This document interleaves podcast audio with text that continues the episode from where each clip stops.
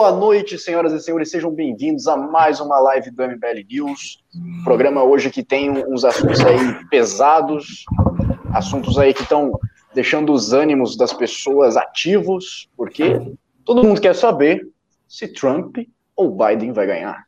É, nós temos uma situação aí, tá bem acirrado, viu? Tá bem acirrado. Eu tô vendo o mapa, o mapa aqui, a simulação.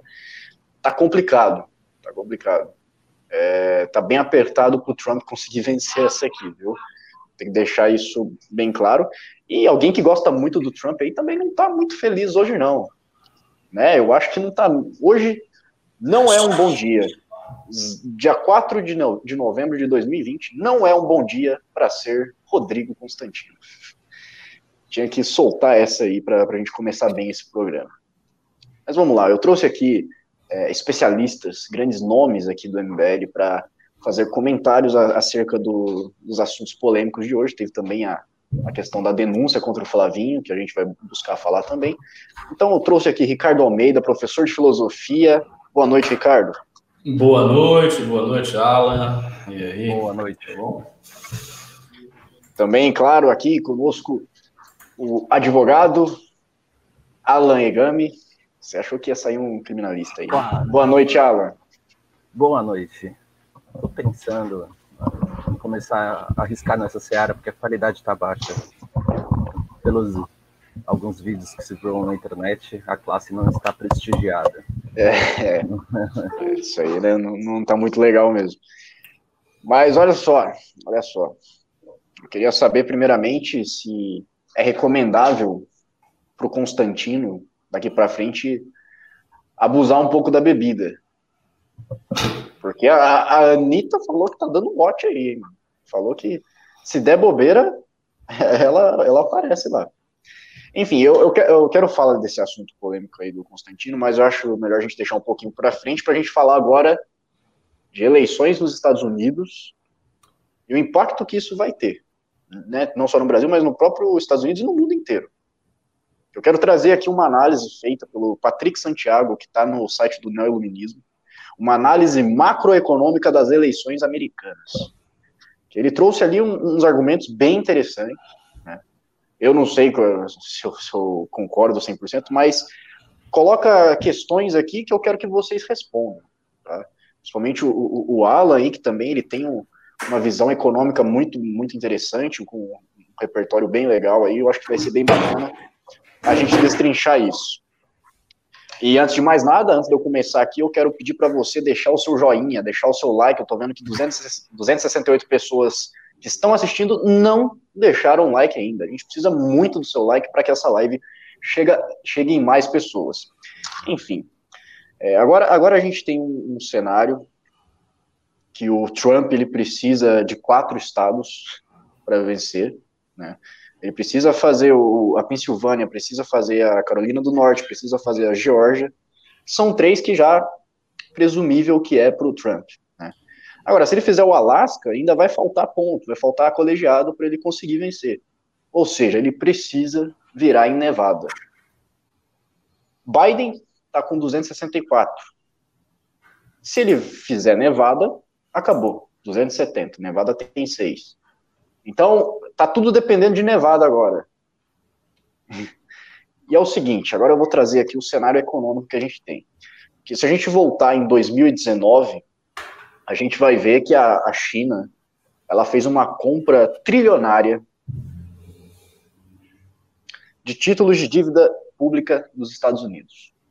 Uma compra trilionária. Quando ela fez a compra, ela estava atrás apenas do Japão. O Japão tinha 1,272 trilhões e a China tinha 1 trilhão em título de dívida pública dos Estados Unidos. Tá? Deixar, deixar bem claro isso. Veio a, a, a, O que acontece quando você tem esses títulos aí de um país como os Estados Unidos? Você meio que tem um, um certo controle sobre a economia ali, mas não é lá é, o controle que realmente os conspiracionistas acreditam. Só que aí veio o coronavírus, né? Espanha, Alemanha, Itália, Inglaterra, Suíça, todo mundo despencou na economia, todo mundo começou a perder dinheiro. Os Estados Unidos estava com, com uma, uma confiabilidade interessante até, por isso o dólar deu uma subida de, em relação ao real, por exemplo, você pode ver, e deu uma supervalorização da dívida pública dos Estados Unidos. Porque quando você tem uma situação dessa, os investidores de renda variável começam a querer a renda fixa. E quem tem a renda fixa, Alegre? A China. A China tinha uma renda fixa e valorizou a, a, as ações, a, os títulos de dívidas que eles tinham comprado em 30%. Ou seja, agora eles têm 1,3 trilhões. Passando, se não me engano, passou o Japão. E com esse efeito manada aí do, dos investidores saindo da, da variável indo para a renda fixa, o que acontece? As ações das empresas americanas começaram a cair. E quem tem o dinheiro em caixa, quem tem uma segurança ali, como a China, por exemplo, pôde começar a comprar ações de empresas importantes, de, das principais empresas dos Estados Unidos. Ou seja, o controle econômico ali, ele está crescendo. Oi? Peraí, é... se conseguir tocar aí, ô, Ricardo, eu vou precisar fazer uma mudança aqui. Mas como é que eu toco? Essa foi muito Nossa, boa, né? Se você conseguir tocar aí o programa, tipo, eu não sei como é que eu vou tocar o programa, mas eu vou dar o meu comentário. Isso que eu posso fazer, dado que o, o Russo saiu. Mano. Bom, então, pessoal, vou, vou comentar aí sobre as eleições dos Estados Unidos. É, eu fiquei ontem até quatro da manhã vendo essa eleição, estava acompanhando pela ABC, que é uma das maiores é um dos maiores, um dos maiores conglomerados de mídia, né? A pode dizer que a ABC é só uma empresa de TV. É um conglomerado gigantesco, tipo a Globo. E aí eu estava acompanhando, e assim, a mídia americana é engraçada, porque ela torce mesmo. O pessoal não tem essa reserva da neutralidade que a Globo tenta ter aqui no Brasil. A gente sabe que a Globo torce, a Globo tem um lado político, mas a Globo sempre faz aquele jornalismo pairando acima de tudo. Nos Estados Unidos não é assim. Então os caras torcem mesmo, estavam torcendo lá pro Biden muito. E aí chegou a certa altura da apuração, o pessoal começou a ficar meio xoxo. Aí eu vi lá meu xoxo, preocupado, porque o, o landslide, né, a vitória esmagadora que a mídia estava prometendo para o Biden, simplesmente não ocorreu e não vai ocorrer. Né? Se o Biden levar, e, e hoje é, há uma grande chance do Biden ser presidente dos Estados Unidos, vai ser, como vocês estão vendo, numa eleição difícil, numa eleição apertada, votada, voto a voto, disputada uh, estado a estado, e não na eleição fácil e óbvia que dava-se por certo que o Biden teria. Realmente não, não teve essa eleição. Dito isso, a, a, disputa lá, basicamente, como o Russo resumiu, está muito concentrada em saber se o, quem vai levar Nevada. Né? Nevada tem seis delegados, é, é um estado importante. E agora tem um, um, uma, uma perspectiva ruim para o Trump nesse sentido, porque Nevada é um estado tradicionalmente democrata. Né? Ele faz parte ali do, do, do Blue Collar. Então, é um, é um Estado democrata. Há muito tempo um republicano não vence. Acho que a última vez foi no início dos anos 2000. 2004. 2004, né? Pois é, então assim, faz muito tempo que não se vence ali e aparentemente não será agora. Então, eu acho que uh, uh, todos os indícios apontam para a vitória do Biden. Dito isso, a gente precisa pensar o seguinte: a eleição norte-americana é uma eleição que tem um sistema de contagem de voto muito complicado. Muito complicado. Né? Uma eleição muito complexa, muito difícil. E uh, o, o, o Trump já está judicializando a eleição. Então, vai ter recontagem de voto em vários estados. Ele vai procurar recontar voto no Wisconsin, talvez procure recontar voto em Nevada. Então, o resultado que vai sair agora não é necessariamente o resultado da eleição ainda vai ter eleição, porque ainda tem um pós-eleição, que é a batalha judicial e a batalha de recontagem de votos. É sempre bom lembrar que George Bush ganhou a eleição, uma das, um dos mandatos dele foi a partir de uma recontagem de votos da Flórida, que tinha 70 mil votos, 70 mil votos uh, foram invalidados, e ele venceu ali por 500 votos de diferença. Tanto que muita gente da esquerda alega que foi uma eleição roubada, que garfaram os democratas, que não foi bem assim. Tal, tal. Então, tem esses reveses aí que podem acontecer. Também tem a atuação da Suprema Corte, porque nessa eleição você tem muito voto pelo correio, contagens posteriores, parada de contagem. Então, tudo isso também vai ser avaliado pela Suprema Corte, é, de maneira que é, saber mesmo quem é o presidente definitivamente, a gente só vai saber daqui a um tempo. Vai, acabar a eleição e vai ficar mais um bocado de treta e, e confusão e judicialização para cá, judicialização para lá, e daí a gente vai realmente saber quem foi o presidente. Eu acho que o grande derrotado dessa eleição é o jornalismo norte-americano. É, porque o jornalismo norte-americano deu por certa e fácil a vitória do Biden. Fez propaganda para isso, inclusive. E não foi o caso. Não foi o caso.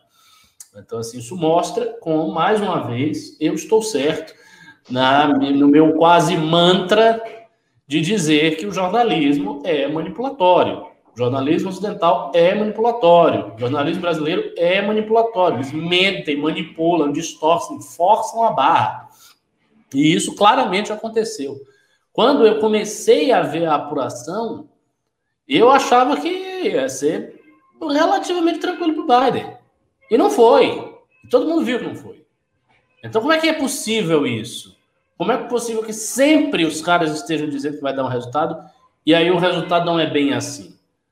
Esse ponto ele deve ser, deve ficar muito claro na mente de vocês, na nossa mente. Então essa é a minha percepção sobre a, a, a eleição norte-americana e só vou encerrar aqui lembrando de um tweet do do Ayatollah Khamenei em que ele escreveu um tweet muito engraçado em inglês. What a espetáculo! Né? Que espetáculo é esse? O pessoal diz que a eleição é fraudada, que fraudar a eleição, que não sei o quê. Isso é que é democracia americana. Mas, a, apesar do, do, humor sardônico do Ayatollah Khamenei, é bom lembrar que Ayatollah Khamenei não é eleito para nada. Ele é líder supremo vitalício. Então, com todos os defeitos, com todos os problemas, com as complexidades que lhe cabem, a democracia norte-americana é uma democracia e está aí vigente desde o século XVIII.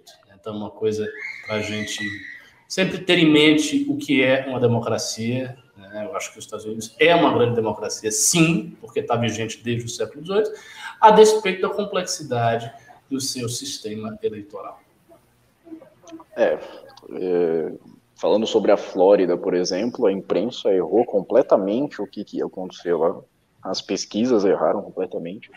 Mas só completando, recapitulando o que eu estava falando, que eu quero jo jogar essa, essa bomba pro, pro, pro Alan, né, a China, como eu disse, ela comprou os títulos de dívida do, do, dos Estados Unidos, faturou uma, uma, uma boa grana ali, fez uma, uma apreciação, e teve a Arábia Saudita também, que, por exemplo, baixou 30% do petróleo. A China é a maior consumidora de petróleo do mundo. Então, no meio da pandemia, no meio da pandemia, com tantos, tantos países aí tendo uma dificuldade enorme de enfrentar a crise sanitária, a crise econômica, a China se saiu muito bem das duas. Foi uma das primeiras a conseguir conter o coronavírus ali, conter o, o Estado.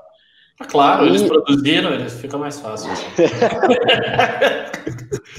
eles sabem como é que é feito, né? A gente sabe como é que é a cura. Assim. Enfim, a gente tem um cenário mundial aí em que a China ela, ela demonstra que tem uma, uma, uma, potencialidade, digamos assim, de ter um domínio global econômico que não está muito distante da realidade. É, eles, eles têm realmente importantes títulos nos Estados Unidos de dívida, tem ações em empresas importantíssimas, as principais empresas dos Estados Unidos, e estão aí muito bem economicamente falando. Né? Eles estão é, conseguindo se sair bem dessa, dessa crise toda. Então, assim, o que, que a gente pode esperar aqui no Ocidente dos próximos anos? É, como, como que vai estar os Estados Unidos daqui a alguns anos? Como é que, que vai se dar isso daí? A gente realmente tem um perigo de um, um domínio completo da China ainda na economia e no mundo ocidental? No mundo ocidental? Alan Egami. Bom, é, não, não, não, é simples a questão, é, até porque a China ela não pensa em termos muito a curto e médio prazo. O plano dela de hegemonia, é, principalmente econômico, global, ele é a longo prazo. A China ela, ela tem esse plano interno, ela já divulga, inclusive, em, alguns termos, logicamente, né, ela vai colocar tudo, mas as metas dela é, é, é, é justamente ter o, o, domínio econômico mundial. Passa, por em parte, por conta desses investimentos que, ele, que foram feitos só, por todo mundo, não foi só na economia americana, mas que é, um assunto extremamente técnico para pegar de um momento específico e, e dizer que isso representa um predomínio, um controle sobre a economia americana. Tá? São, tem diversos mecanismos, né, que vai desde a da própria liquidez, do controle monetário, do controle de dívida, de, de emissão. É, é o, o, mercado econômico e financeiro mundial ele é, ele é muito complexo para para simplificar em regras de, de um governo decidir fazer X e Y ações. Então, assim, eu não consigo, talvez até me falte capacidade para determinar se esse é um dispositivo que eles vão lançar a mão, ou uma forma de lançar a mão, imediatamente para começar a avançar nessa agenda deles. Tá? É, Existem outras questões da economia interna chinesa, que é, é, é um pouco diferente do que a gente teve né, nesses últimos 10 anos, que foi a questão da, da balança comercial, né, da questão da exportação a China hoje ela já olha muito para dentro dela mesma, né, para o mercado interno, para um, um, consumo interno. Então eles precisam consolidar isso daí, e isso passa por outras ações que eu acredito que sejam prioritárias, tá? E passa também pela questão é, do banco chinês. Né? Eles têm um banco estatal, né? E que essa política para nós não fica muito clara. A gente não tem é, o exato conhecimento de como esse banco é, opera, né, embora tenha outros bancos, você tem um banco central chinês que ele consegue endividar o Estado, ele consegue manipular, e que é um, um fruto, justamente, é um defeito, é, um, é uma anomalia do próprio sistema capitalista. Tá? A China, como comunista, digamos assim, ela é, no ponto de vista da organização interna, né, do, do regime interno mas do ponto de vista econômico, ela atua nas falhas de mercado, ela provoca isso. Né? Ela pode é, ter a desvalorização cambial, eles podem é, é, se endividar de uma forma muito mais agressiva que os Estados Unidos. Fala, Russo. Os comunistas chineses são melhor, melhores em ser capitalista do que Exato. os próprios capitalistas. Conseguem ganhar, ganhar no terreno. O problema deles. é o seguinte: o capitalismo pressupõe determinadas condições, vamos dizer assim, né, que todos respeitem o mínimo de dignidade humana, de liberdades e tal. A China faz o quê? Exatamente o contrário.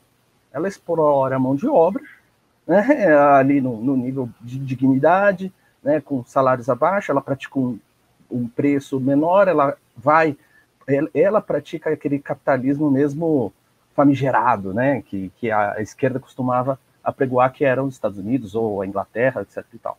Então, assim, é, é, a China ela vem crescendo em cima disso, né, ela vem avançando, mas ela depende também de se estruturar internamente e ter a capacidade de atender essa demanda, demanda que são bilhões de pessoas, né, que é muito complicado. Então, quer dizer assim, é, é, é simplificar demais a, a, a, perspectiva da China, trazendo só esse poder, que, é, que não deixa de ser, né, de influência sobre as demais economias mundiais. Né? Ela vai mordendo, vai ali é, pegando nacos assim do mercado e vai tomando para si, assim como a Rússia em silêncio faz. Então você tem uma geopolítica muito forte nisso daí, que não é só a questão realmente de, de capitais. Você tem é, negociações políticas que, que são diversas. Para dizer o seguinte, a, a, a eleição americana, é, para mim, nem, nem sei se passa por aí, entendeu? Talvez seja até uma, uma forma, da, não sei hoje o que, que o Xi está pensando sobre é, a possível eleição do, do Biden. Pode ser muito benéfico para eles conta do histórico, mas pode ser também prejudicial por conta das declarações que o Biden já fez. Quer dizer, você tem um governo ali em que a, a, eles conseguiram levar a produção americana para a China, eles conseguiram crescer nesse sistema que foi retrocedido pelo, pelo Trump, mas ao mesmo tempo você pode ter uh, você pode ter o Biden aí agindo para qualquer lado. Né? Ele já falou muito firmemente contra a China, principalmente em questões mais políticas. Então, a ver né, o que, o que assim, é, a postura dos Estados Unidos que tem problemas hoje muito graves em outras áreas. Ele está tá pegando fogo. Está pegando fogo, é uma bomba. Né? Quer dizer, é aquela vitória que você ganha para comemorar ali que a, a eleição. Mas em contrapartida, você vai ter um país quase que ingovernável. Esse é o cenário que está se traçando. Tanto do ponto de vista da estabilidade política, né, do discurso, porque eles venderam muito caro esse resultado, né, eles pagaram muito caro, aliás, a direita está vendendo muito caro essa, essa vitória, suposta vitória da esquerda, né, porque eles tiveram que, que fazer o diabo para conseguir isso que eles estão conseguindo, certo? Eles estão tendo uma contradição no discurso deles, porque a questão da eleição, mais importante do que o número de votos, é a qualidade do voto e como você ganha. E nesse caso, está se desenhando algo totalmente diferente do que o Partido Democrata diz. Certo? Então você tem esses problemas políticos e você tem um problema de endividamento muito alto, provocado pelo próprio Trump. Tá? O Trump tem, assim, é, no ponto de vista da economia ali, da, da questão do, da dívida, está o total descontrole. Né? Até talvez seja bom para os Estados Unidos do ponto de vista econômico, da economia interna deles. Mas é, você fazer a administração de tudo isso, perdendo espaço no Senado, aliás, mantendo a, a, a, o Senado na mão do, dos republicanos, perdendo espaço na casa né, dos deputados, que é isso que está acontecendo agora, está né, tá tendo um avanço, e com uma população que tem demandas muito específicas que eles prometeram e talvez eles não possam entregar. Né? Você tem ali a, a, transferência do voto negro, latino e, e outras minorias, assim, né? umas mais radicais, que eles fomentaram, então pode ser o monstro que eles próprios alimentaram, e por outro lado, podem ser pessoas que esperavam que o, aquilo que o Trump prometia em termos de desenvolvimento econômico, não socialização, e eles venham com outro plano e não gerem esses resultados. Eles têm um, um sarrafo muito alto em economia de apresentar resultados importantes. Então é complicadíssimo, provavelmente para o Biden, se ele ganhar. Né? Então, é, é, de, desse ponto, então é, para a China a melhor coisa agora é observar, né? para ver a, própria Estados Unidos caindo no, nos seus problemas internos, até porque todo o problema que está acontecendo agora é assim, é uma vitória do sistema eleitoral americano né, de, de conseguir fazer a, a acontecer essa apuração, mas que ainda pode não efetivar, e pior, é um problema da democracia, né, porque a votação ela não, não espelha hoje o que é o voto qualitativo, foi um voto quantitativo. Né? A, a vitória se deu eh, pela formação de uma maioria captada para fazer números em determinados locais. Não foi uma reversão de voto.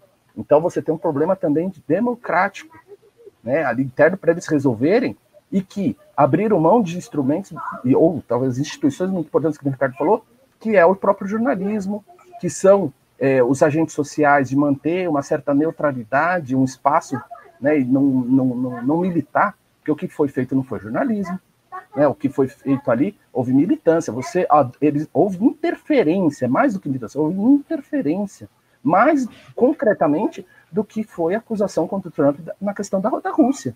Você teve ali jornais declaradamente se posicionando que não iriam noticiar um fato para não prejudicar um candidato. Isso é gravíssimo, principalmente do ponto de vista democrático. Você tem empresas, empresas que, que têm seus funcionários que investem, eh, que investem, que investem não, que dão dinheiro para o Partido Democrata e que, pior, esse, esses, esses, é, é, essas empresas elas estavam é, adotando critérios de moderação do debate, para dizer o mínimo. Então, quer dizer, é, é, é muito grave o que aconteceu lá nos Estados Unidos. E para finalizar, você tem a contagem de votos pelo correio, que em tese é uma previsão, mas é uma tradição legada de 300 anos, né? Não, 240 anos a gente está falando aí, por aí, 250 anos, só que é o seguinte, não prevista para essa situação. Eles tiraram proveito de uma exceção, né? Porque ali o que se previa é a possibilidade ali de a pessoa exercer sua cidadania. E o que foi feito aqui foi uma organização partidária levantando votos, captando votos, com a possibilidade de fraude explícita, porque uma família né, que tem ali, é, muito dos votos do Trump é o voto envergonhado, ele não vai e declara o voto. Então, se a, a mulher ou o marido pode votar no Trump sem falar para, para o outro. O que é diferente no, no, no voto pelo correio. O, o, marido pode chegar lá dentro de casa e falar, aí filho, avô, todo mundo, vamos, aqui ó, todo mundo vai pedir, vai votar, e obrigar a votar no determinado candidato. Sem contar que eles estavam preparados para a exceção, que era uma pequena quantidade ou uma menor quantidade de votos pelo correio. Quem assegura é, que eles conseguem aferir a validade de um milhão, dois milhões e meio de votos pelo correio? É impossível. Quer dizer, já, você presume que tem ali, no mínimo, é, uma falha que só pode ser superada pelo consenso. Então, para você ver assim a quantidade de problemas que envolve essa eleição, que assim ainda não deu para citar para não tomar todos os passos. Porque tem outros muito graves, que é essa questão dos estados. Você tem que olhar para cada estado. Sem contar que ainda tem uma votação aberta que, pelo sistema de apuração, pode ser sim que dê Nevada ou Arizona, pode ter uma mudança. Por que não? E por que não o malvadão do Trump não, não, não roube nesses dois estados? Não sabe, paralisou lá, está desde, desde as 9 horas da noite paralisado esses dois estados, salvo engano. Então, quer dizer, tem um, um, processo atípico de apuração de votos que, que levanta suspeita, sim, não, não é normal. Foi uma apuração muito estranha nesse caso. Então você tem problemas ali muito graves nessa apuração de votos internas relativas a cada e é normal ter diferenças entre os estados, mas não diferenças dessa natureza, da forma que foi feito, não é? Para você concluir que vai ser contestado, que vai ser discutido e pior, com uma margem, um discurso da direita dizendo o seguinte: Trump não era o racista, porque o negro latino votaram nele. Quem votou no partido é, democrata foi o branco idoso. É esse que fez o voto de diferença. Que pode ser que ele nem saiba que votou, né? Pode ser o filho, né? Que pegou um, o cartão e mandou. Né? Então, mas assim, é, é, o discurso não bateu. Então a esquerda está numa dissonância cognitiva muito grande. Ele, é, quem votou no, no, Partido Democrata? Qual é a cara do voto democrata? A cara do voto democrata, por enquanto, é, é a concentração urbana de 12 de 70 anos. Ô, ô Alan, já queria aproveitar para acrescentar nisso aí que você está falando dos eleitores. A, a Thaís Oyama estava falando no 3 em 1, no 2 em 1 agora, na verdade, né, porque o Constantino foi demitido, mas ela tá, ela estava falando que o eleitor do Trump nem todo eleitor do Trump é racista e fascista, mas todo racista e fascista vota no Trump. Ela oh! falou isso. e aí, e aí, e aí você está me falando do eleitor do Biden, né? Você está me falando do eleitor do Biden. Sabe quem votou no Biden?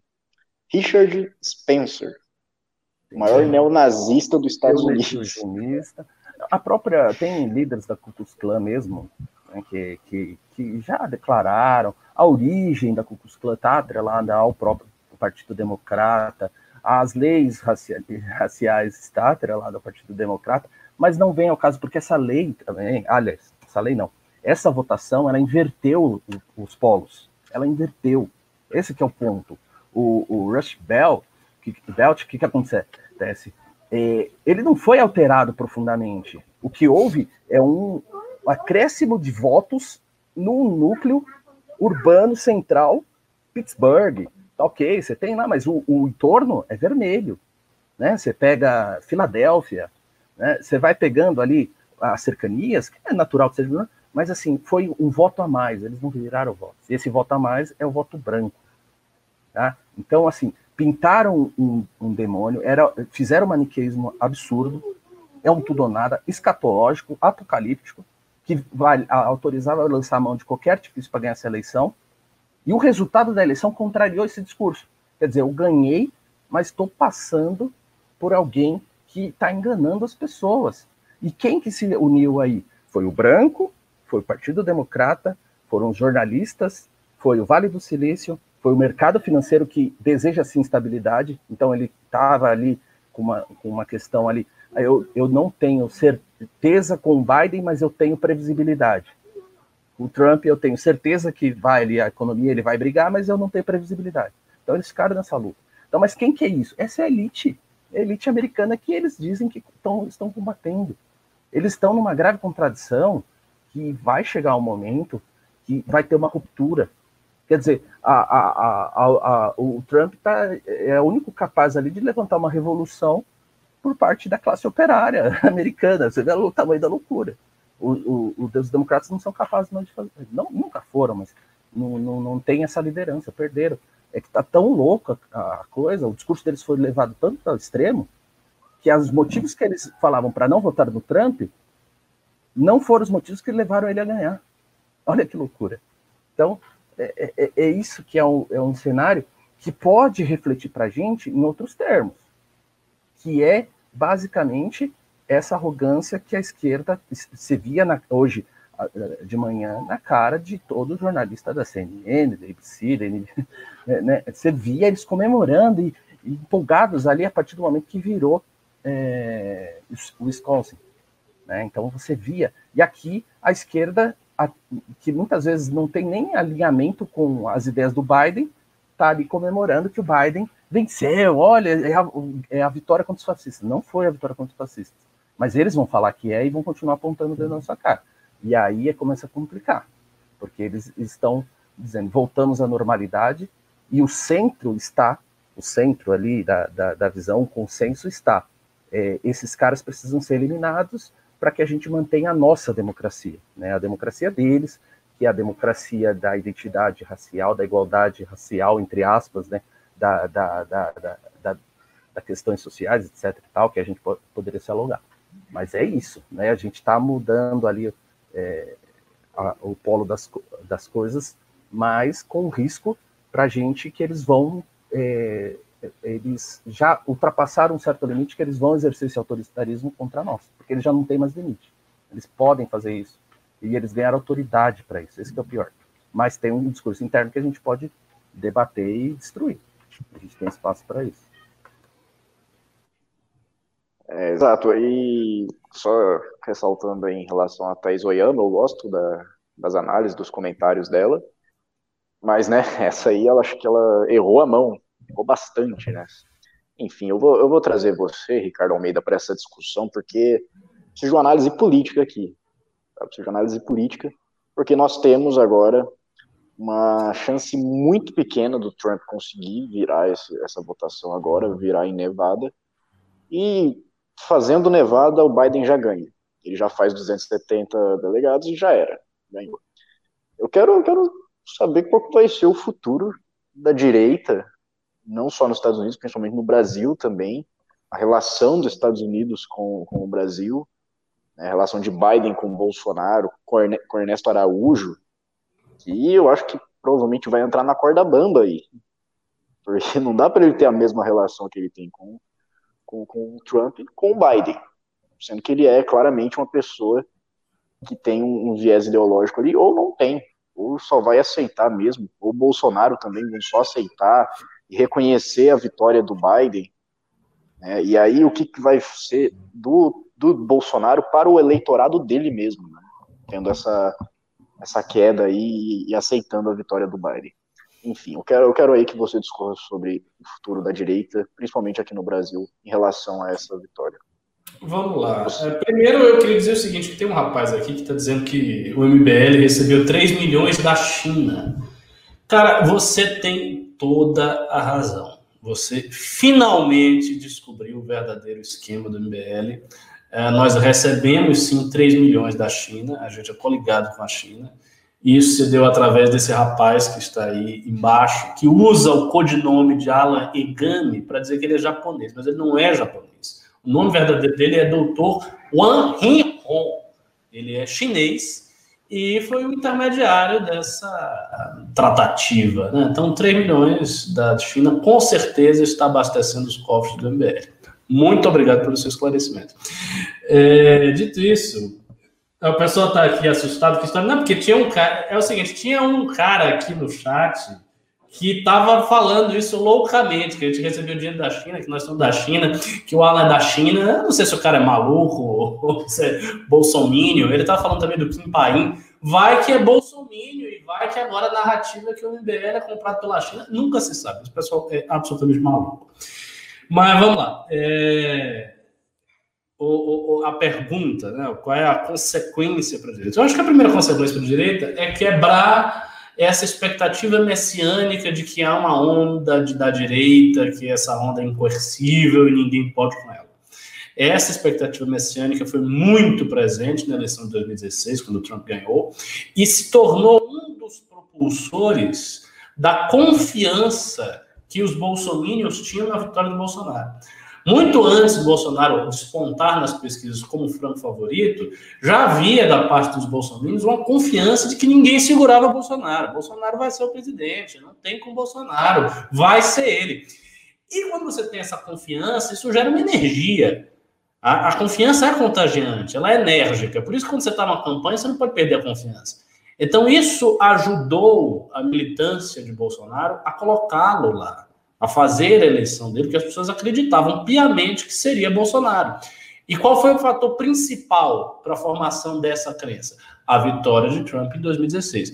Então eu acho que essa quase dada como certa derrota vai significar também a derrota desse messianismo, é a primeira coisa. A segunda consequência é que, como o Russo citou, a política externa no Brasil vai passar por uma reformulação. E eu acho que essa consequência, no médio prazo, pode ser até boa. Ela pode ser até boa, porque o Brasil tem sido, já há um tempo, a gente fez várias análises sobre isso, um parceiro muito submisso dos Estados Unidos. Como há uma proximidade ideológica entre Bolsonaro e Trump, a política externa do Brasil se orienta pelos interesses nacionais dos Estados Unidos de uma maneira servil.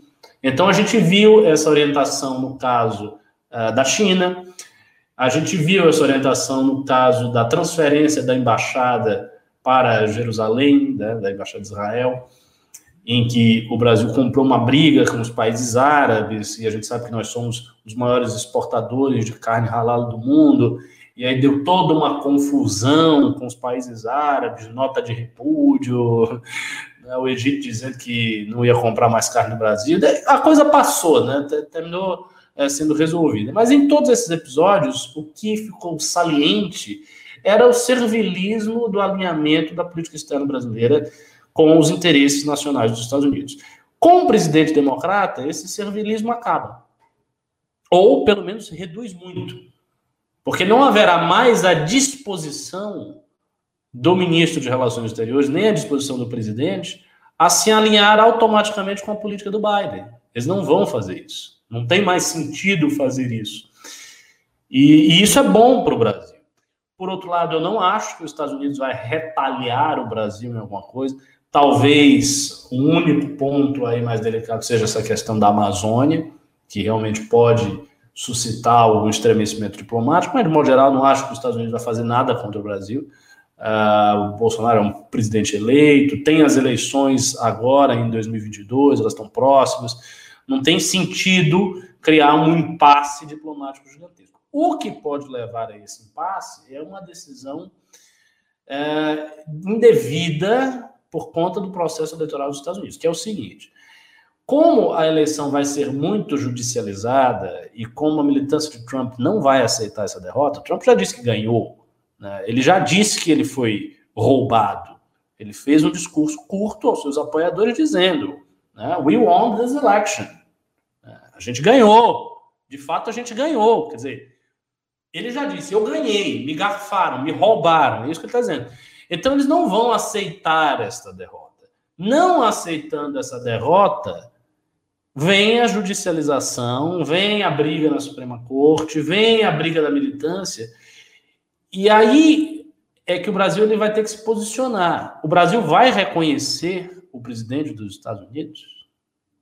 Ele vai porque todos os países do mundo, quando tem uma eleição, o presidente sobe, os países reconhecem ou não. O país pode não reconhecer o presidente, não, não, não, não lhe reconhece como presidente. E isso é um problema diplomático gigantesco. Então a pergunta é: o Brasil vai reconhecer Joe Biden como presidente dos Estados Unidos?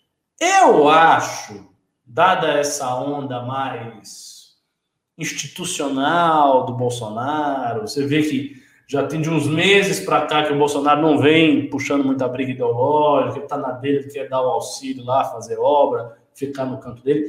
Eu acho que por conta dessa guinada do governo Bolsonaro, a tendência é que se aceite sim o presidente, que se reconheça o presidente, mas pode ser que a influência Olavete, que a pressão da militância, que a pressão dos chateados com a, com a, com a derrota do Trump seja tal que o Brasil resolva uma, fazer uma aventura diplomática e não reconhecer o cara, ou esperar a decisão da Suprema Corte em tal data para reconhecer.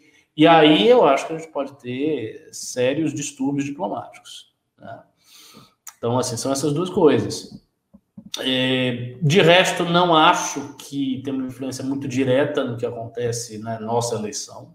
Só essa questão da perda da fé messiânica. É, de resto, acho que a eleição aqui em 2022 vai ser resolvida pelas nossas forças, pela dinâmica interna do Brasil, pelo que acontece nesse país, e não tanto em função do que aconteceu nos Estados Unidos. Mas os bolsonaristas eles já estão preocupados. Eduardo Bolsonaro fez um tweet dizendo que era necessário olhar a eleição norte-americana, porque o que acontece lá pode acontecer aqui. O que, que significa essa frase? Significa que ele está dizendo, em outras palavras, Bolsonaro pode perder, ou Bolsonaro pode ser roubado nas eleições, se Trump foi roubado nas eleições. A gente sabe que os bolsonaristas não confiam muito na urna eletrônica, tem muita gente que acha que o Bolsonaro teve mais voto na eleição que ele ganhou do que o que de fato apareceu na urna.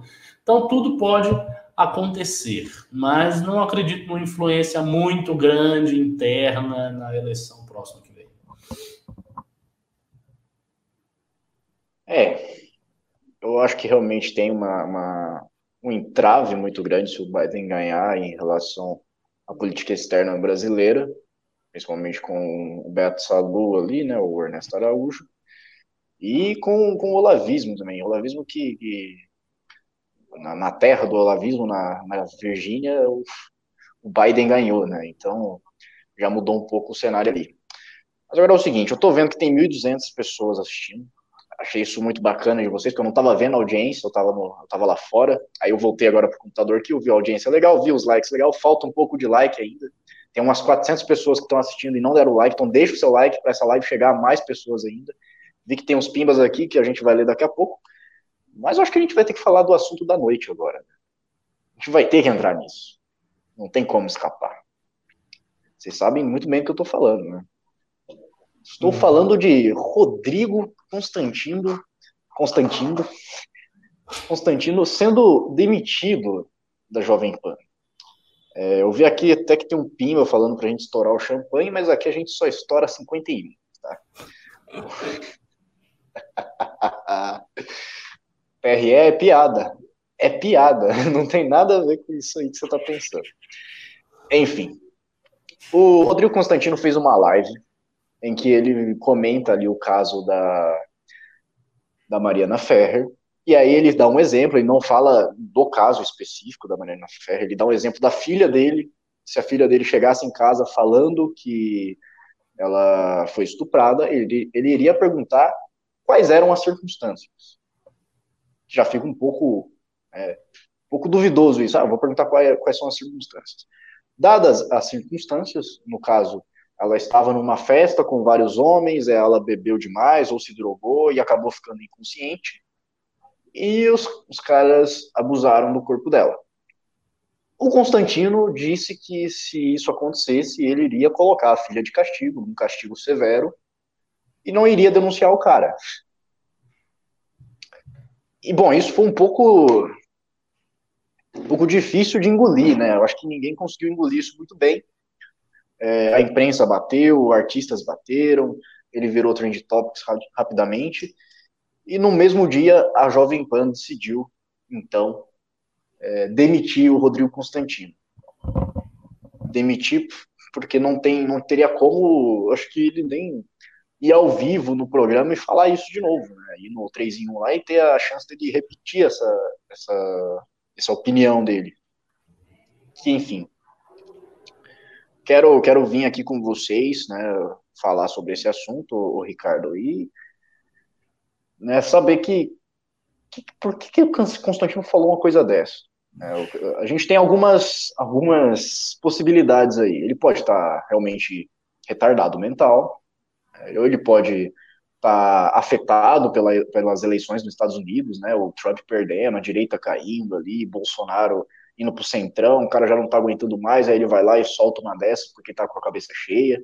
Ou ele realmente acha isso, ele tá baseado num pensamento né, mais, mais antigo aí, um pensamento que, que coloca essa, essa, essa ideia de punição na, na a mulher, no, num caso de estupro como esse. O que? Né, o que que o que, que, que, levou o Constantino a fazer isso? Óbvio que você não pode responder isso, mas é, quero, quero que você discorra já sobre, sobre esse tema, porque eu, eu, eu fico, fico um pouco, né? Tá, tá, tá, tá complicado falar do Constantino, tá? Porque foi, foi, foi, foi pesado isso aí, foi pesado. Então, olha só, eu, eu acompanhei bem o caso do Constantino depois que eu, que eu saí, eu estava lá no MBL, eu vim para cá e fui ver as coisas. Eu vi os tweets dele, vários tweets que ele escreveu sobre isso.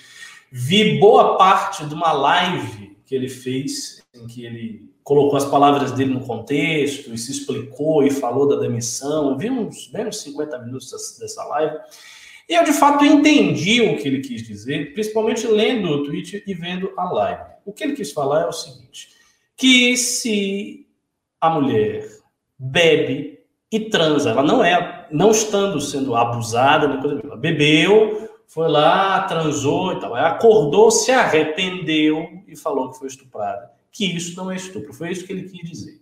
O problema é que ele falou disso de uma maneira tão ruim, tão boçal, tão chula, que pegou muito mal. E todo mundo que não gosta dele deu a interpretação pior possível às frases que ele usou, dizendo que ele era um apologista do estupro, que ele estava defendendo o estupro, né, que ele acha bacana o estupro, que ele acha que tem que estuprar se a mulher tem uma postura sexual promíscua, é para estuprar mesmo. E ele não disse isso no tweet. E o tweet dele é anterior ao vídeo.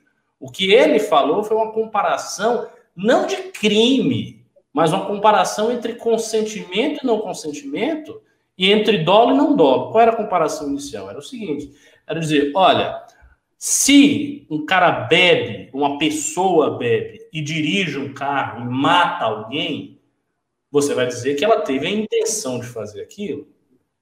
Se a pessoa bebe, faz sexo com a intenção de fazer, não é bebeu, ficou inconsciente e chegou alguém e abusou. Não. A pessoa bebeu, fez sexo, acordou, se arrependeu, não gostou e tal, não lembrou direito o que aconteceu.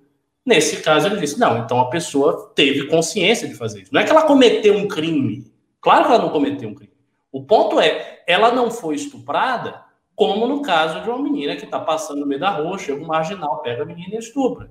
Ou uma menina que está numa balada, o cara bota o um negócio na, na, na, bebida dela, ela fica maluca, perde o consentimento completamente, o cara lá vai, vai estupra. Então foi isso que ele quis dizer. Só que ele falou de um jeito muito ruim, muito atroz, foi muito grosseiro, ficou dizendo, não, porque a mulher é piranha, e não sei o que lá, e se tiver com um bocado de macho.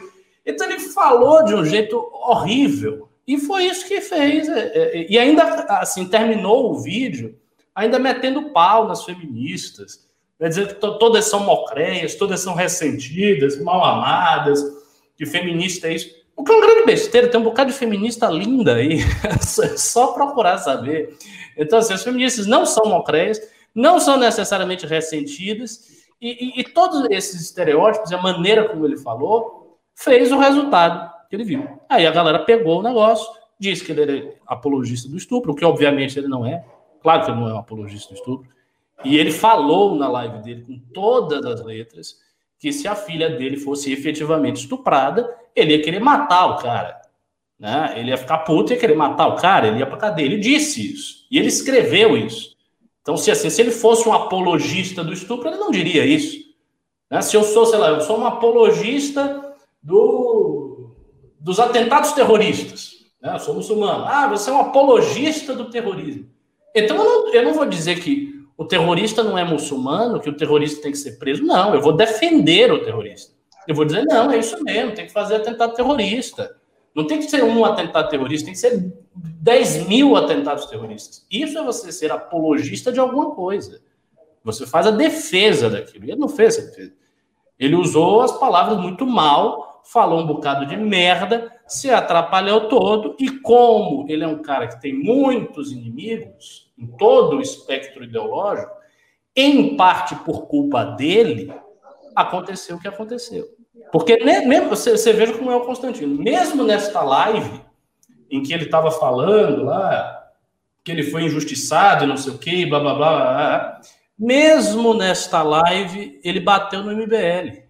No final ele começou a falar da patota do selo azul, aquela mesmo, aquele mesmo papo furado que ele sempre, ele sempre fala.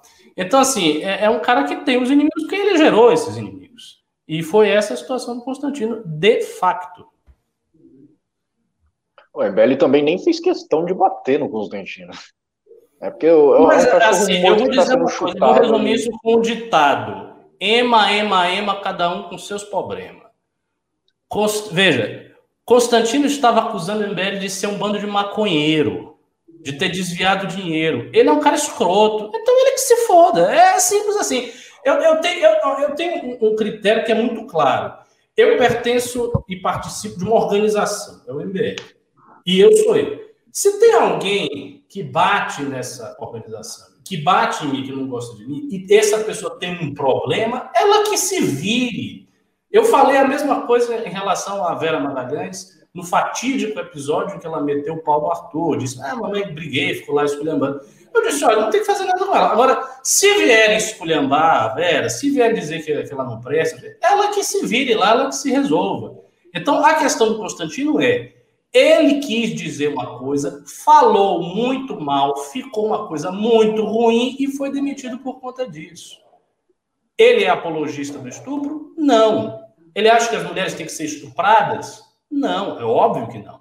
Mas o problema é dele, ele que se vire.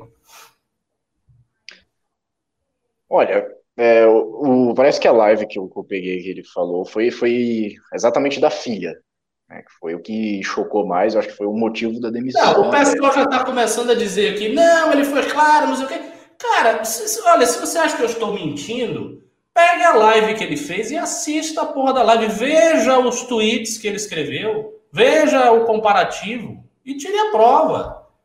Eu estou dizendo que ele falou muito mal, ele, ele falou de um jeito que pareceu mesmo que ele estava defendendo estupro. Porque ele disse: ah, se minha filha chega e me diz eu fui estuprada, aí eu vou perguntar quais as circunstâncias. Primeiro que isso é ridículo.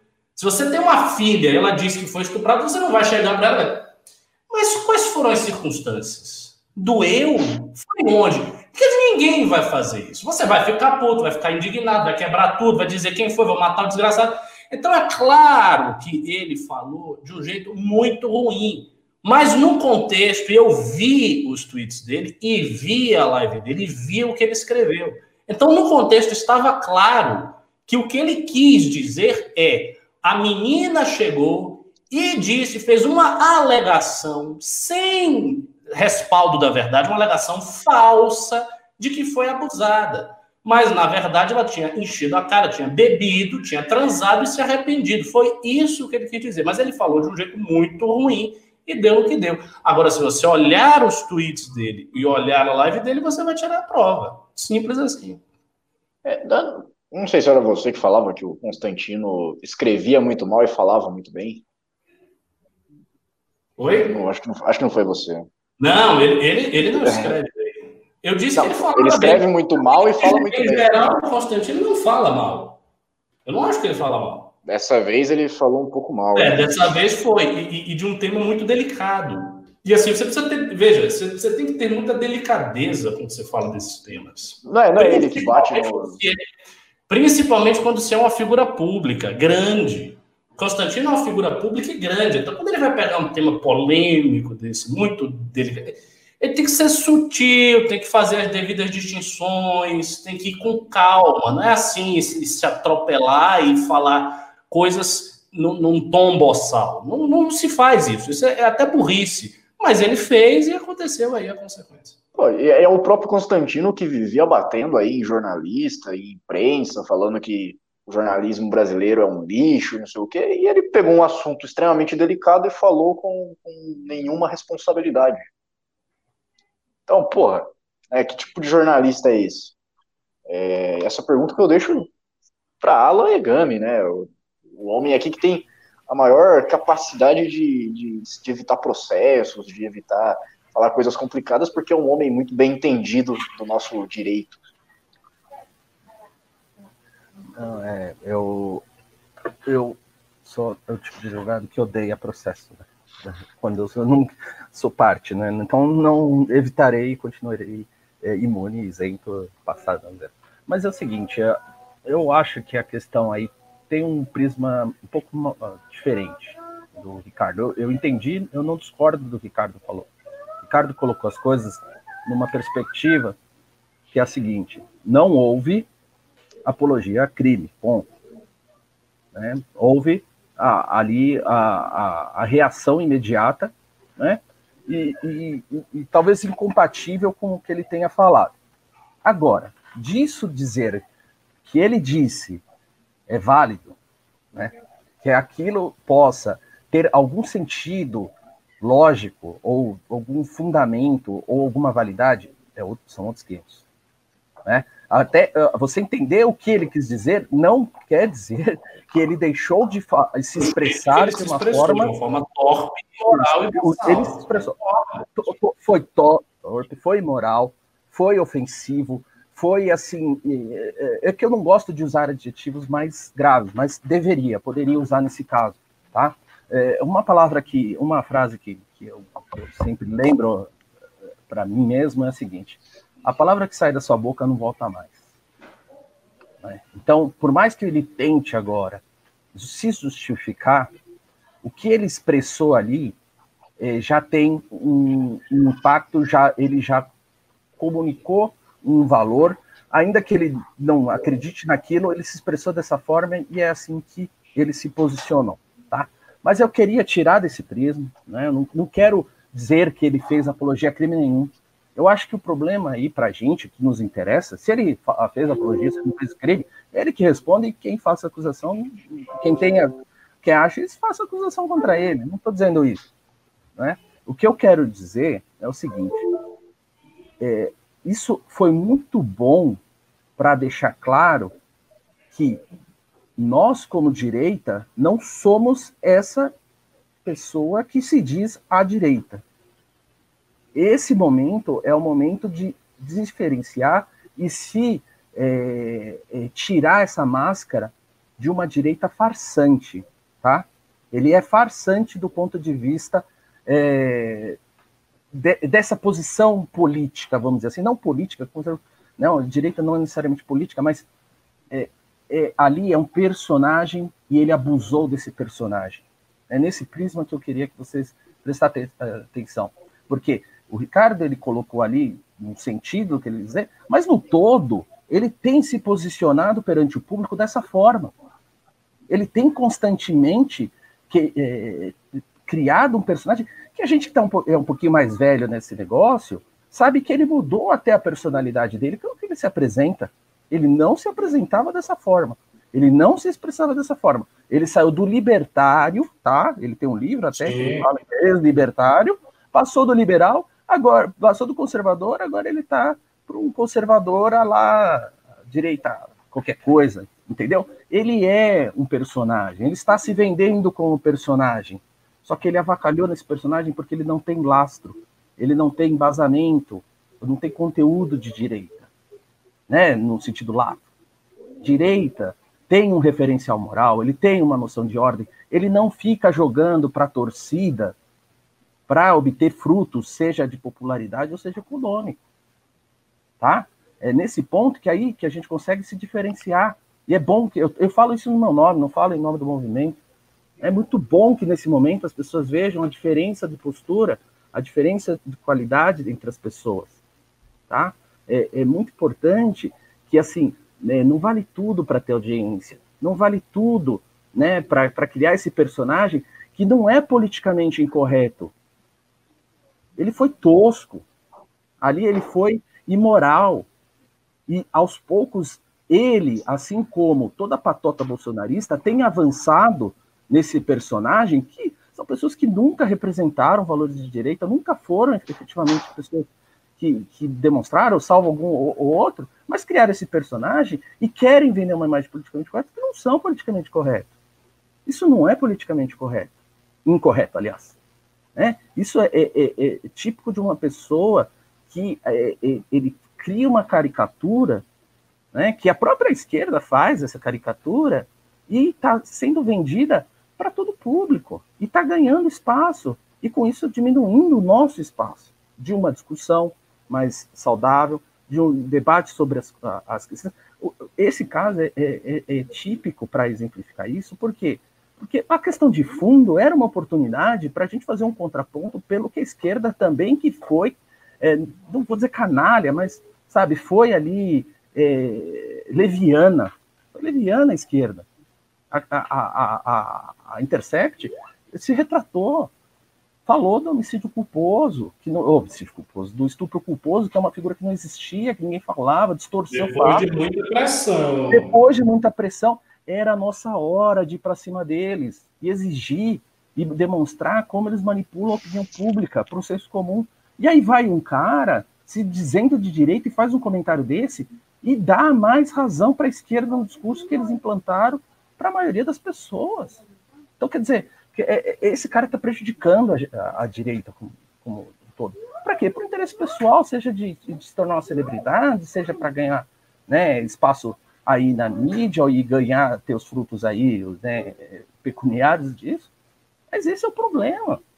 A gente tem que se diferenciar dessas pessoas. É assim, a hora agora é de pontuar e demarcar território, de mostrar para esses caras o quanto eles estão sendo nocivos, abusivos, eles estão se aproveitando de uma tolerância da, da nossa parte até, né, para tomar espaço e ir fraturando, e fraturando os valores, e vai é, prejudicando, e vai avançando, né, e aí fica essa polarização, entre aspas, né, ficaria só duas vozes é, estúpidas né, no debate, enquanto a gente fica aí clamando por uma racionalidade.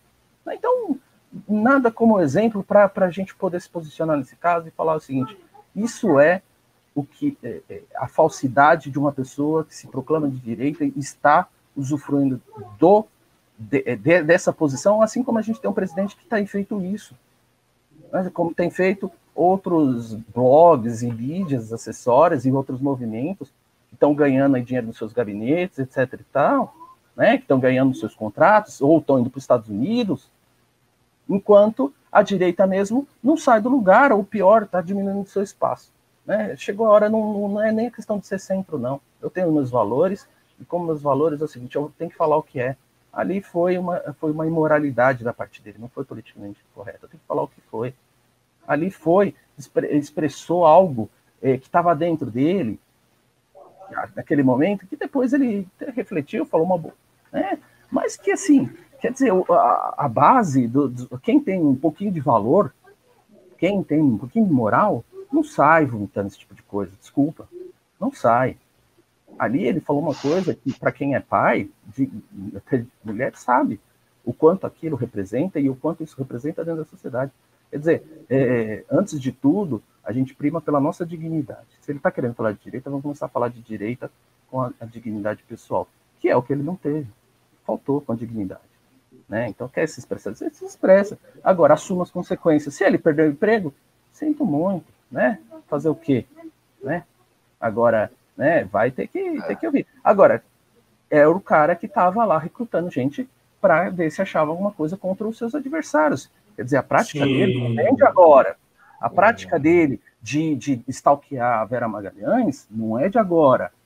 né? alguns comentários que ele fazia contra colegas de trabalho dele, o que ele fazia, as altercações que ele tinha ali com Josias e com a Thais Oyama, aquilo não é um debate ou alguém crítico, ou alguém combativo.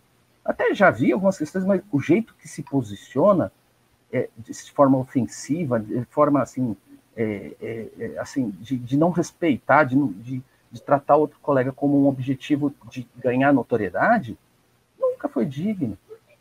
Desculpa. Essa ação é uma consequência desse problema maior que é o personagem que ele constituiu. Né? A, essa direita brasa aí, ela está dentro de um personagem que precisa ser desmontado. Ela não tem nada a ver com com o que acho que a gente pensa é um ponto de partida para a gente começar a se posicionar.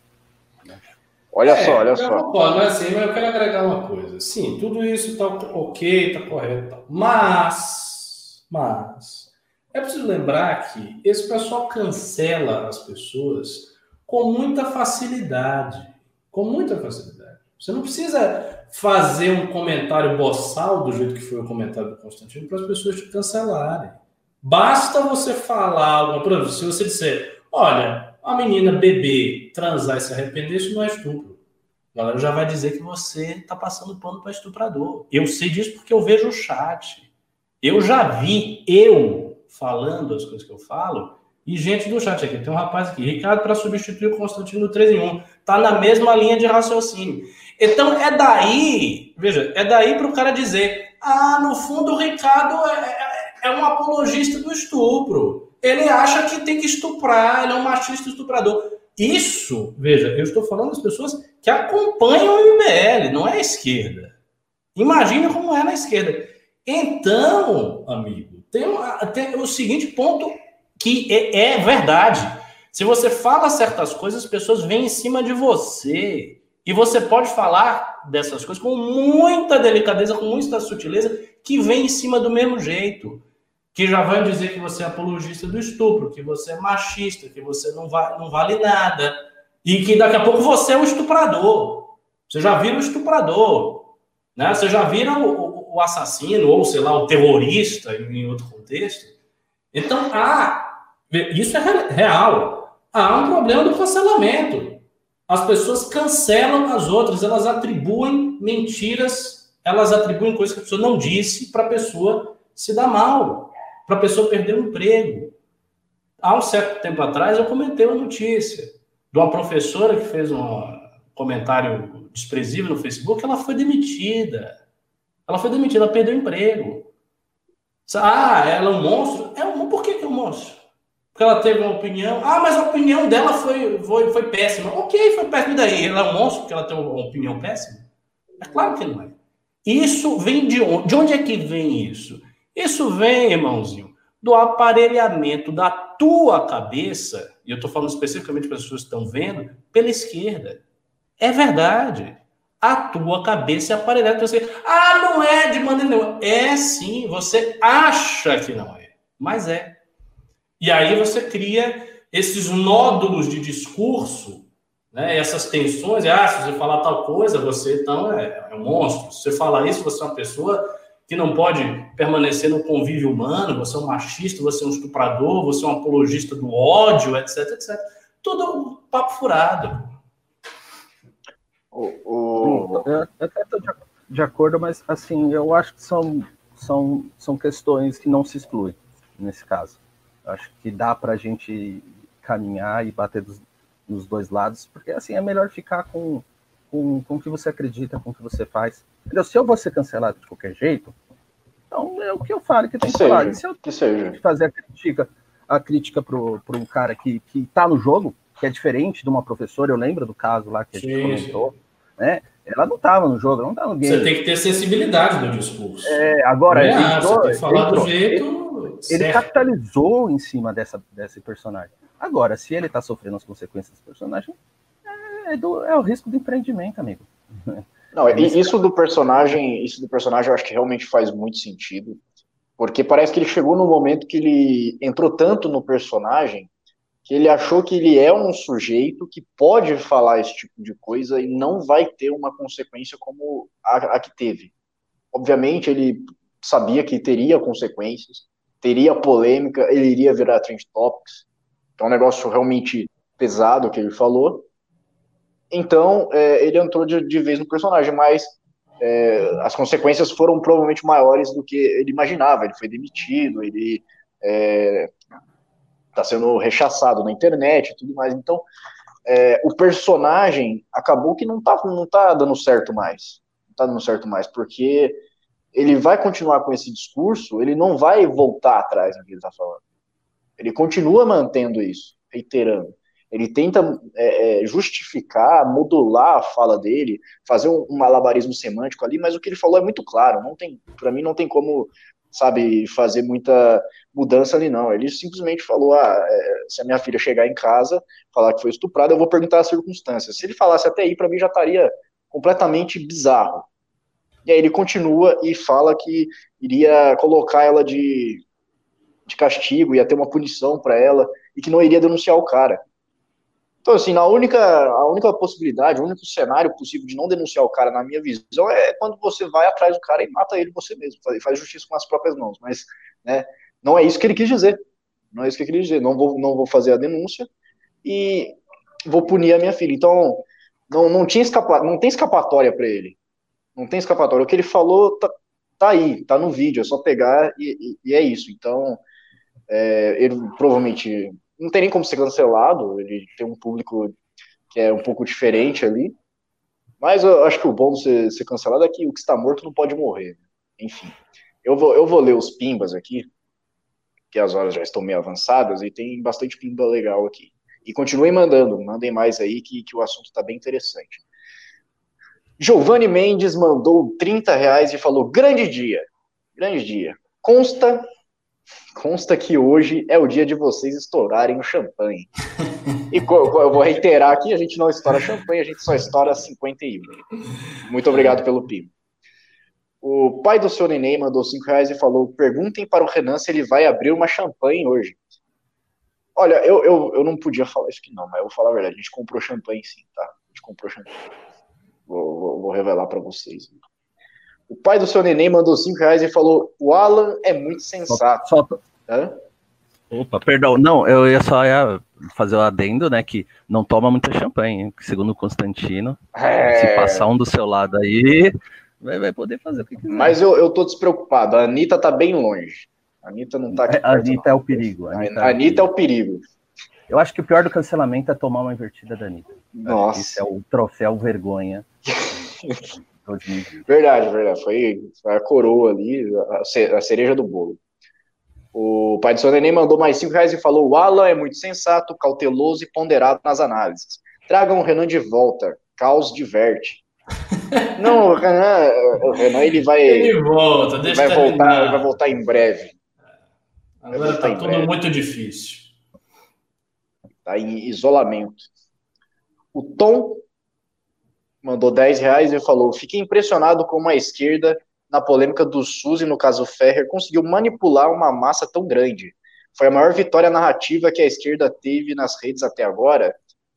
A do ah, SUS, com certeza ah, foi. Mas o pessoal dizia: a esquerda morreu, a esquerda acabou, não tem mais esquerda. A esquerda já era. Esquerda e não foi o PT. Cadê a esquerda? Cadê? Aí a esquerda? Mas não, rapaz, eu vou lhe dizer uma coisa, não fique com essa ideia. Ah, o PT já era. O PT está vivo, firme e forte. E pode assumir o Brasil daqui a pouco. Isso não é brincadeira, não. O PT, na sua pior crise, quando estava no buraco, fez cinquenta e tantos deputados. E deu um baile no Ciro Gomes e tomou o Nordeste na pior crise da história do PT. E ele não está mais na pior crise da história do PT. Então, o, o perigo de uma retomada da esquerda no Brasil, de jogar a direita na lata do lixo, é muito real, grave, urgente, não é brincadeira. Eles são articulados, eles têm força. E você, Pimbeiro, você viu duas pautas que os caras pegaram e fizeram um negócio gigante. Fizeram o, o abestalhado do Bolsonaro recuar lá, porque é um populista de merda e não tem coragem de enfrentar quando a internet vem. Internet, isso aqui. Por quê? Porque eles usaram o negócio, ah, vai privatizar o SUS, o pobre vai ficar sem saúde, o pobre vai morrer. Aí todo mundo ficou assustado. Uma mentira deslavada, porque não era nada disso. Então os caras mentiram na cara dura. E esse caso da Mariana, o que, que eles fizeram? Eles pegaram o negócio, criaram né, a figura do estupro culposo, enfiaram na goela de todo mundo, como ninguém quer parecer que é machista, ou que é apologista do estupro, ou que é estuprador, todo mundo fica, será mesmo? Aí quando você vai, você analisa o caso, você vê que tem várias inconsistências. Então o cara foi absolvido porque tinha inconsistências. Mas você não pode dizer isso, porque se você diz isso, ah, então você gosta do estupro, então você é estuprador. É isso. Então é uma chantagem emocional vil é uma chantagem emocional descarada, manipulatória, enganadora. E os caras fazem isso. E vão fazer muito mais. E vai ficar todo mundo com medo de parecer, ah, eu sou contra o SUS, ah, eu sou estuprador, ah, e fica nisso, nessa frescura. Até que a esquerda volte, assuma logo o país, meta a direita na lata do lixo e vai ficar todo mundo chorando. Essa é a real. Essa é a real, essa é a real. A gente estava vendo já uma grande movimentação da esquerda nas redes sociais, com toda essa cultura do cancelamento, não sei o que, eles estavam conseguindo fazer ali é, umas, umas tramóias, e quando vem o caso da privatização do SUS, por exemplo, que não era privatização do SUS, a gente vê como que vai ser difícil para um governo, um possível governo liberal que assumir qualquer lugar no Brasil, fazer um discurso que consiga combater a esquerda porque pega na pele do brasileiro quando você fala de SUS, pega na pele do brasileiro quando você fala de privatização, de coisas que fazem parte do dia a dia do brasileiro.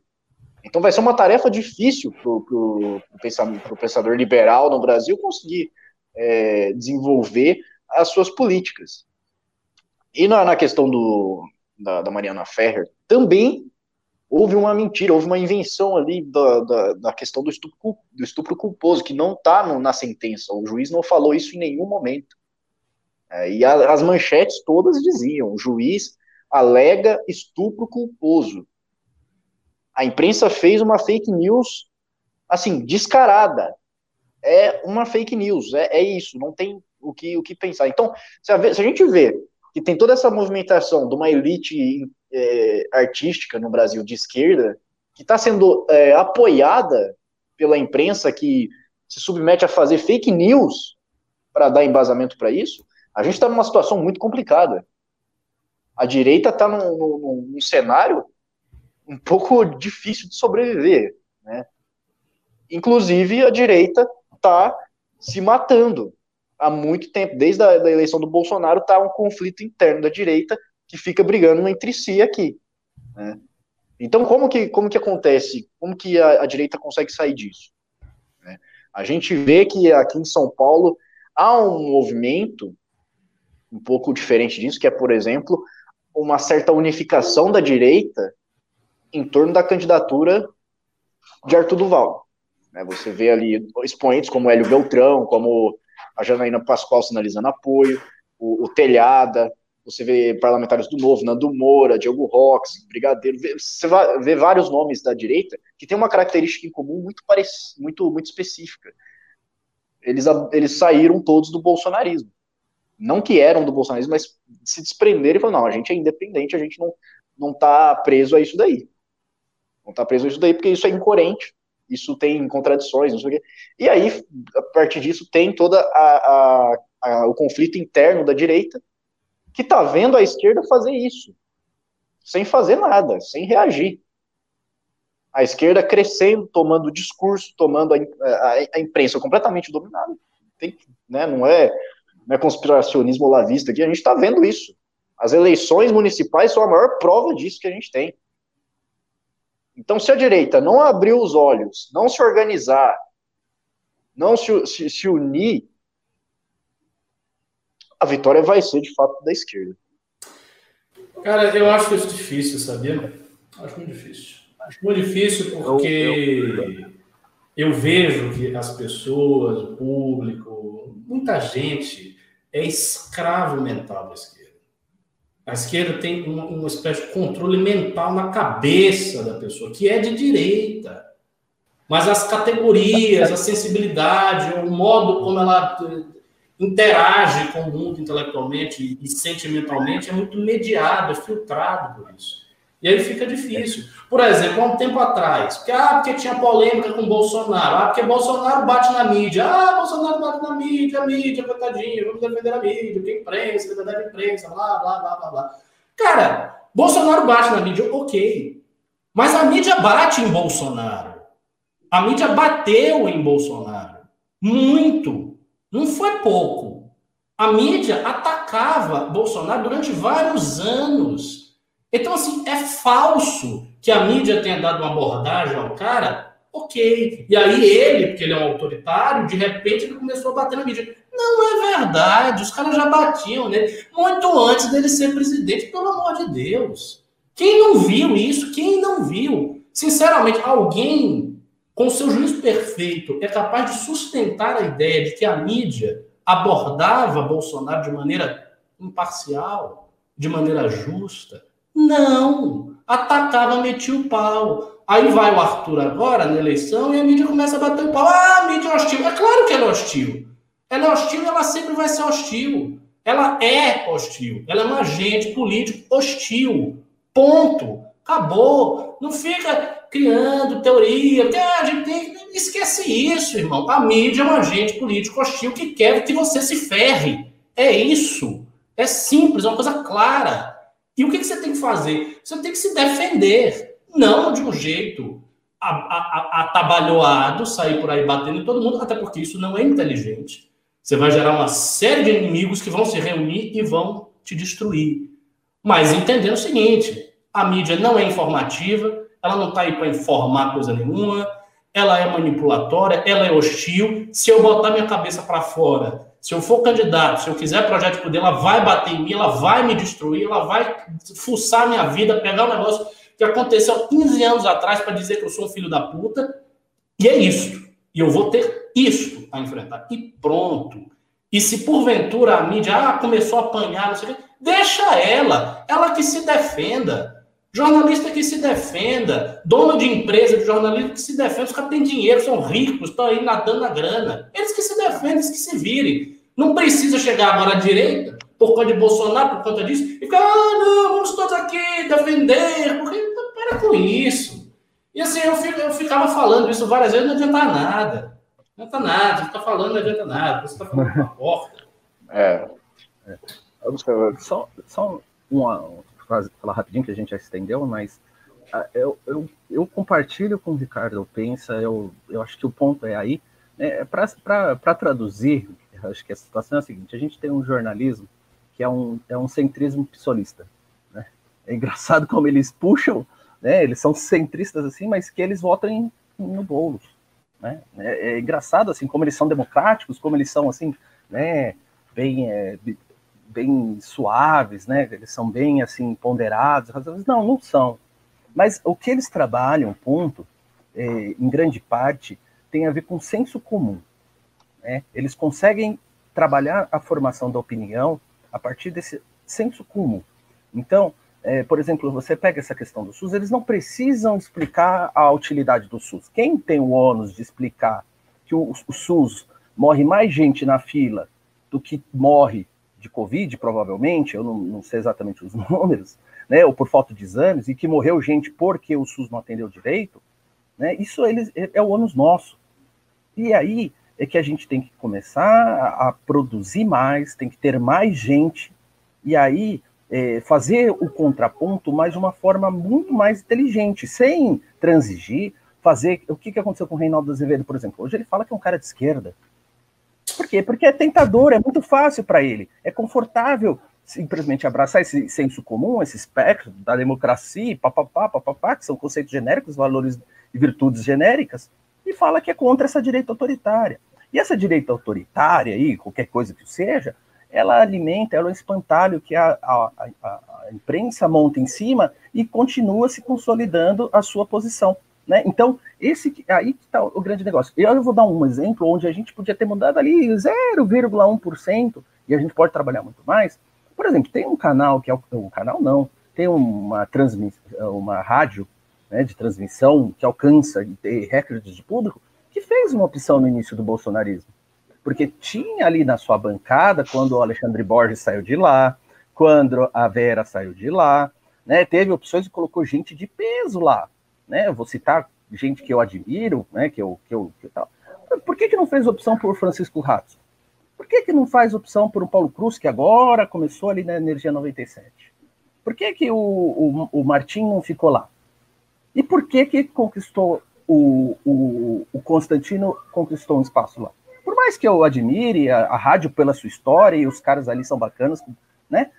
A questão é assim, a direita fez uma opção. A, a Jovem Pan poderia estar influenciando de uma forma muito mais construtiva para esse debate e não fez opção pelo pior. E aí está colhendo os frutos. Está ganhando? Pode ser que esteja ganhando. Mas depois do discurso de direita, destruiu, arrebentou o, o Augusto, o Fiuza, que eu admirava, né, eles estão arrebentando. Ele tem, você acha que o Fiuza não teria capacidade de fazer frente de uma forma muito mais, é, muito mais é, fundamentada, ao invés de fazer um discurso para agradar a plateia? Lógico que pode. Ele é, o, ele é o melhor texto. Ele é o, é o cara mais articulado, é a cabeça mais clara hoje que consegue se expressar.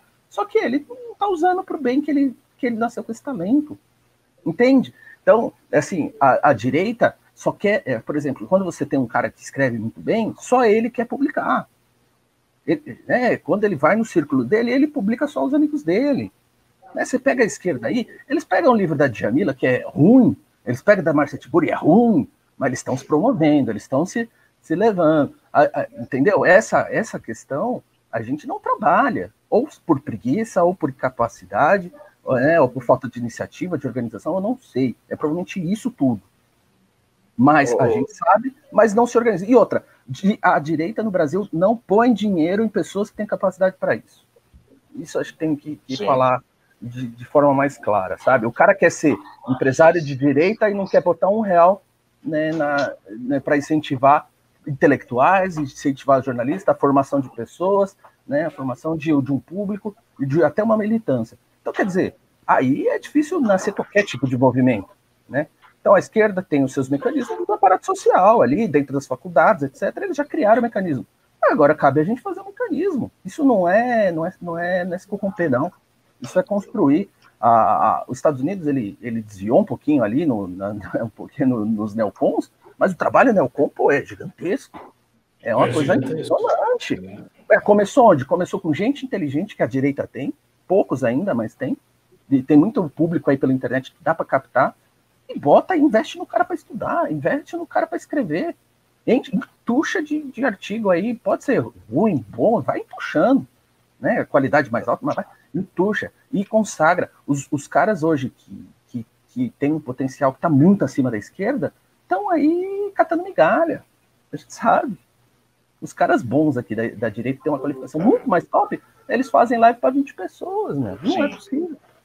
Entende? É, é, eu acho que aí dá para discutir, sem precisar de Kim Paim, sem precisar de Rodrigo Constantino, sem precisar de Alan dos Santos, sem precisar de nada. Eles mesmos estão desesperados para fazer isso. O Alan, o Alan Santos fala isso, fala que é um defeito, que os caras são preguiçosos, que o Olavo já mandou fazer e ninguém faz. Até o Olavo sabe. Então, Mengão, é 30 anos. É. Outro dia que eu falei pro Ricardo, é 30 anos para a gente começar. Nós vamos pagar um preço por politizar a vida. Mínimo. Porque Mínimo. a direita também não está afim de abrir mão. Mas estendi. Ah.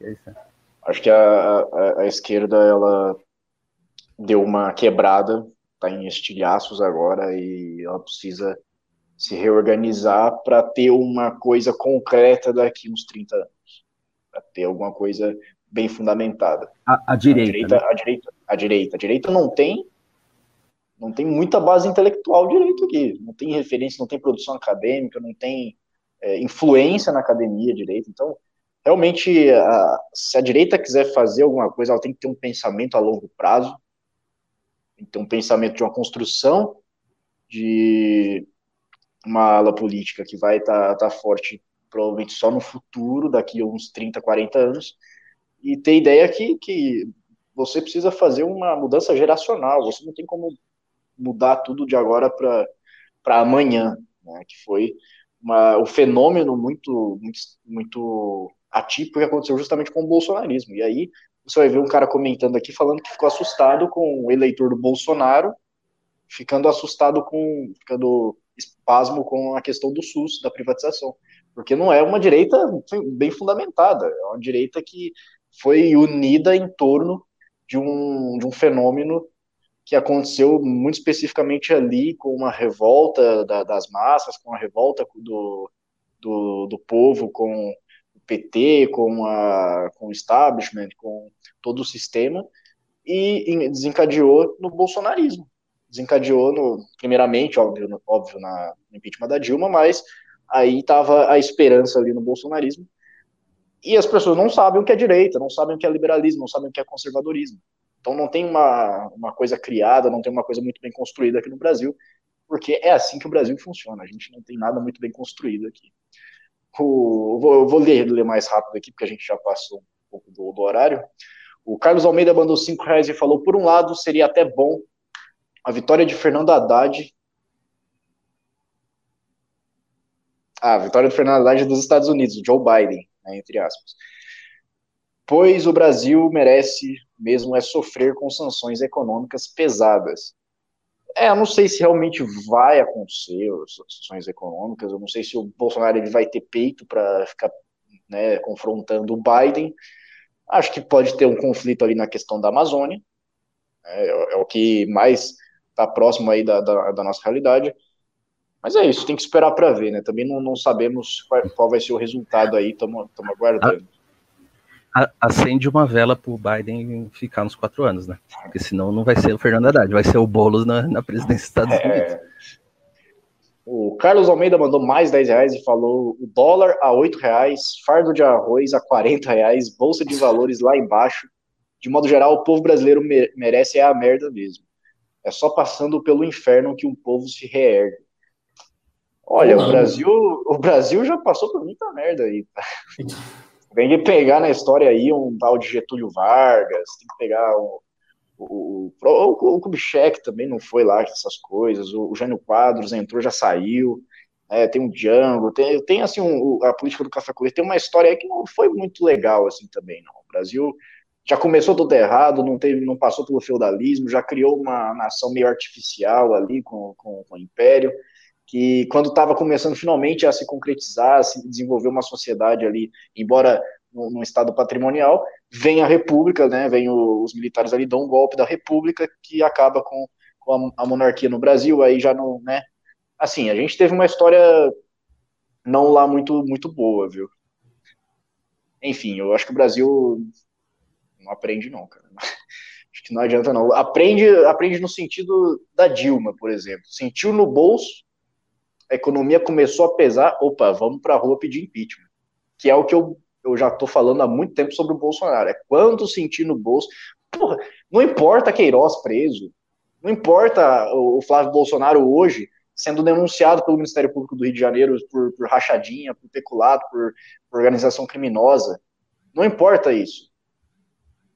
O que importa é se doer no bolso. Quando doer no bolso, aí o Bolsonaro, aí sim ele corre o risco de, de ser impeachmentado. E isso é, tendo uns cálculos políticos agora que eu tirei agora da cabeça, obviamente, vai acontecer só no segundo mandato se ele for reeleito. Né? Enfim. É, é, claro que importa, eu, tô, eu, falei aqui que não importa o Flávio Bolsonaro, só para deixar claro, é claro que importa, tudo isso importa. Estou falando que isso não importa para a grande massa que foi nas ruas tirar a Dilma. Né? A, a, grande massa só vai na, na, rua tirar Dilma por um motivo econômico. Essa é, é a minha percepção. O Thiago Cardoso mandou 20 reais e falou pimbinha para comprar pão de trigo. Muito obrigado. O pai do seu neném mandou 5 reais e falou: um dos maiores motivos de eu querer que Trump ganhe é para ver o Reinaldo Azevedo com cara de bunda dizendo que não faz análise com o fígado. Quem, quem fala isso é a, é a Gabriela Prioli. O que foi bem no caso da, da Marie Ferrer, né? É, foi quase, ela quase foi cancelada, né? Tava tentando cancelar ela porque. o Nome em Branco mandou 5 reais e falou: a ala Olavete ainda representa uma coluna de sustentação do bolsonarismo ou abandonaram o barco depois da, rus, da rusga entre Bolso e o velho?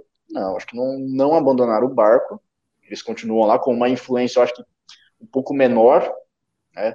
porque tem disputa de várias áreas, várias alas, vários setores internos dentro do bolsonarismo, que é sempre um caos, né? A direita já está conflitando entre si, aí dentro do bolsonarismo já tem várias alas conflitando, tem militares, tem, tem liberais, tem desenvolvimentistas, tem o, o, os olavistas, então os oportunistas também, então já é um negócio lá dentro fazendo ali um, um conflito que fica, fica complicado, mas eu acho que o, o olavismo não saiu, não, ainda está dentro do, do bolsonarismo. André Lemes mandou 5 reais e falou: Ricardo, a família de meu amigo da, de Uganda, 82% cristão, o condenou à morte, pois eram muçulmanos e ele converteu. Não diga, não diga que a Sharia não diz o que. Não diz o que. Mas eu disse que a apostasia é punida classicamente com a morte. Quem disse que eu, eu não disse isso? Você me fez a pergunta e eu lhe disse exatamente isso. O que eu falei é que essa punição clássica é, em muitas circunstâncias, condicionadas, condicionada, atenuada e relativizada, o que também é verdade. Agora, você que não aceitou o que eu disse. Eu não falei outra coisa. Eu não disse, ah, a apostasia na Sharia é de boa, não tem nada. Classicamente, você sai do Islã e está tranquilo, você dá um goodbye e está de boa. Eu não falei isso, eu me lembro perfeitamente do que eu respondi. Outra coisa, foi você mesmo que botou um, pimba aí e veio me ofender, dizer que o Corão é livro do psicopata não sei o quê. Então, vou lhe dizer de novo aquilo que eu já falei no programa passado: vá merda. Porque foi você, eu não lembro disso. Essa, essa briga tá legal, vou ter que combinar um dia aí pra vocês saírem no tapa. É, o cara fica aí agora me enchendo a paciência, cara, de religião. O Draxis32 mandou 5 reais e falou: Pimbinha para perguntar aonde está o Pedro Deiron, nome francês, e para comprar um óculos para o Zoomer morcegão do russo. Eu, eu, realmente preciso usar óculos, sabe? Há um tempo já.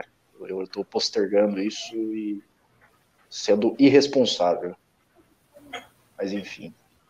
O pai de seu neném mandou 5 reais e falou: e aquela jornalista mentirosa do Intercept, alegando interações sem consenso.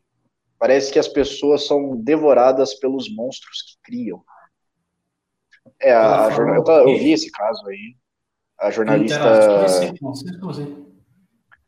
Amanda Aldi, né, ela falou que ela usou estupro mesmo, ela falou que foi estuprada por um, pelo Alexandre Andrada, que era um professor da, é um professor da Universidade de Brasília, e ele estava no Intercept também. Uhum. O Intercept é, demitiu ele. Enfim, eu, eu não aprofundei nesse caso, não tem, não tem nada para a gente analisar, porque não, não, não, saiu nada de, de Ministério Público, da, de delegacia, não tem nada, não tem inquérito, não tem nada para a gente analisar. Só tem a, a, a palavra dela no, no na, na Isto É, né, e no Intercept, mas a gente precisa de mais material aí para analisar esse caso e poder comentar. O, eu, eu, vou falar de você aqui. Tô ao vivo. Você, você não pode para isso. O Eber Silva mandou 5 reais e falou: Atílio, o Atílio José mandou 2 reais e falou: Hoje está sendo um trailer do que passará em 2022. Aí, ô Ricardo. Eu, eu vou ver aquilo. É, eu acho um que você, trailer você vai ser em 2022 é possível. É possível que seja. O Eduardo, o Eduardo Bolsonaro falou sobre isso, né? O medo de acontecer. Peraí, é que eu tô resolvendo aqui o problema. Hoje o dia tá muito agitado, tá muita agonia aqui. Eu vou, vou dar aula daqui a pouco nervoso. Dizer que o iluminismo é uma merda, que tá tudo acabado, que é o fim do mundo. O negócio tá tenso hoje.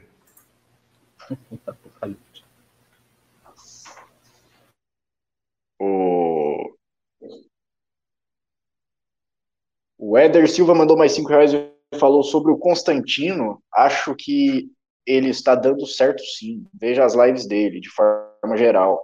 Não concordo com que ele em várias, não concordo com ele em várias coisas, mas ele teve razão. Teve razão em quê? Claro que não. Constantino teve razão. Constantino não teve razão em coisa nenhuma. Enfim, a gente já discutiu bastante sobre isso. Eu não sei se você está falando sobre esse caso aí dele ter falado da filha dele, mas não tem como ele ter razão nesse caso. Ou, ou você, sei lá, O Draxis32 mandou 5 reais e falou: Ricardo tá 500% putaço e tá sem mosquito, mariposa, carrapato aí, hein? Mas, Ricardo, tem muita, muito cara beitando você no chat aí com zoação. Aí, Ricardo, estão falando que você, tá, você tá pegando pilha aí. Não, o, baiano, o baiano ficou até 4 horas da manhã acordado. É eu falei coisas reais. Eu vejo que tem isso. Eu fico, eu fico sabendo das coisas, fico sabendo das coisas. De gente do MBL. Eu, eu sei tudo desse movimento. Conheço esse movimento. Do público, de quem está dentro, de quem está perto. Que o Carratu é o dono. O Fernando é dono que o Renan não manda nada. é. o Gabriel, é, ninguém vai entender isso. O Gabriel Henrique mandou 10 reais e falou: Logo cedo eu já comentava na live do Infomoney que Nevada seria o ponto-chave para Trump e necessário a virada lá. Creio que não irá acontecer. Você é um ótimo comentarista, um ótimo analista, cara. Você deveria começar a escrever para algum portal aí. Quem falou? Foi Quem o é? Gabriel Henrique. Tem, tem razão. E tem um, uma dúvida que até a CNN americana tá levando. sempre ressalva que é o seguinte: é como o voto está sendo apurado. Então, você pega os três swing states lá, que, que, tá, dois viraram já, eles estão finalizando com o voto postal. Enquanto é, existe a expectativa né, de, de Nevada e Arizona que sejam o voto remanescente presencial. Então, se de fato isso for acontecer, existe a possibilidade de, de uma reversão. Mas tudo indica, tudo indica que eles já têm é, processada, processados os votos e esperam somente a chegada dos votos remanescentes postados até a data da eleição. Né? Esse é o mais provável. É isso aí. O Eder Silva mandou cinco reais e falou com um comentário sobre o cancelamento. Ricardo concorda com o Consta. Acho que o Consta e o MBL têm um amor reprimido. Mandem uma indicação de livro. Como é que é o negócio? Não tem nada a ver, cara. Não tem nada a ver. O, o Ricardo não, tô... não, não, o Ricardo não falou que concorda com o Constantino. Não, eu acho que ele falou, o que ele falou, ele falou de uma forma muito ruim, boçal, torpe, imbecil. É isso que eu acho. Agora, eu sei o que ele quis dizer, porque ele explicou isso, tanto nos tweets anteriores quanto na live. Ele não quis dizer que ele é a favor do estupro. Ah, estupro, que bacana. Ele não quis dizer que a filha dele, caso seja estuprada, que ele vai dizer: ah, não, é culpa sua. Ele não quis dizer isso. Ele quis dizer que se a minha filha chegasse bêbada e fizesse sexo com consentimento, ela transou, fez sexo, ela está bêbada, simplesmente bêbada, que ela teria responsabilidade pelo ato sexual. Ela não foi forçada. Não doparam Não há independência. O, pro, o, o, o, problema é que ele usou a palavra. Ele falou de um jeito imbecil. Abusada. Mas, ele, falou abusada, né? É, abusada. Ele, falou, ele, ele falou aí, de um jeito. Aí dá merda. Eu sei, irmão, mas o negócio é o seguinte: ele tinha escrito os tweets antes, e depois ele explicou, e ele escreveu. Então, assim, se, se um cara fala um negócio que é ruim, que é ambíguo, mas ele explica o que ele está dizendo, você não vai chegar e vai dizer, ah, não, você é apologista do estupro mesmo. Você quer que sua filha seja estuprada. É claro que não. É lógico que isso é uma interpretação maliciosa. É óbvio. É a mesma coisa, eu estou aqui no News. Estou falando aqui, estou agoniado já, tem um bocado de gente falando comigo. Daqui a pouco eu falo uma coisa que não soou bem. Aí vocês vão fazer o quê? Vão interpretar a minha fala dizendo, não, ele falou isso, então ele é um criminoso. Claro que não é, isso é uma interpretação maliciosa. Agora, como eu disse no final, ele que se lasque. O problema é dele. O Constantino bateu em um bocado de gente de maneira indevida. Ele meteu pau na Vera demais, sem ter porquê. Ficou perseguindo todo mundo. Todo mundo que falava alguma coisa de Bolsonaro ia lá o Constantino. Não, Bolsonaro, Bolsonaro. A patota do azul. Ele fica falando essa merda dessa expressão já tem, eu acho, um ano. A patata do azul, tudo ele fala isso. E nesta live mesmo, que ele estava se justificando, ele ficou batendo no MBL no final. Então, assim, como ele é um cara hostil ao resto da direita, eu não sou solidário com ele. Eu quero que ele se lasque, porque ele é hostil. E quem é hostil tem que ter hostilidade de volta. Então, essa é a minha opinião, que eu já dei antes. É isso aí, é isso aí. Tem que, tem que descer o pau mesmo. O Constantino é um ignóbio, tá? É um ignóbio. O Atílio José mandou cinco reais e falou: Trump perdeu a eleição, mas ganhou a narrativa. A esquerda se engana no fato de se atirar de se tirar um direitista, eles terão paz. O pêndulo vai voltar rápido. É, provavelmente. Não dá para saber o que vai acontecer daqui, quatro anos, né? Mas. É, a democracia nos Estados Unidos costuma ser um pêndulo que sempre se movimenta, né? não, não tem um tempo determinado, mas sempre está se movimentando. O André Taver mandou cinco reais e falou: o programa Jovem Capitalista deveria ser implementado em cada núcleo do MBL, dando aulas, como templos do capitalismo. Gostei dessa expressão, templos do capitalismo. Mas é que fica um negócio meio igreja universal, assim, eu não, eu não curti muito esse termo, mas é uma, uma ideia boa se pensar. Enfim, a gente já está chegando a, a 9 horas e 20 minutos, então eu vou encerrar esta live. Eu agradeço muito a sua audiência, que foi muito, muito legal hoje, todos os likes, os pimbas também, que fortaleceram pra caramba, toda essa interação maravilhosa aqui no chat. Nos sigam nas redes sociais, o arroba tá aqui embaixo. Agradeço a Ricardo e Alan por, ter, por terem participado, pelos comentários muito sensatos né, e muito corajosos aqui. Enfim, mais uma vez, muito obrigado e até amanhã. Até mais.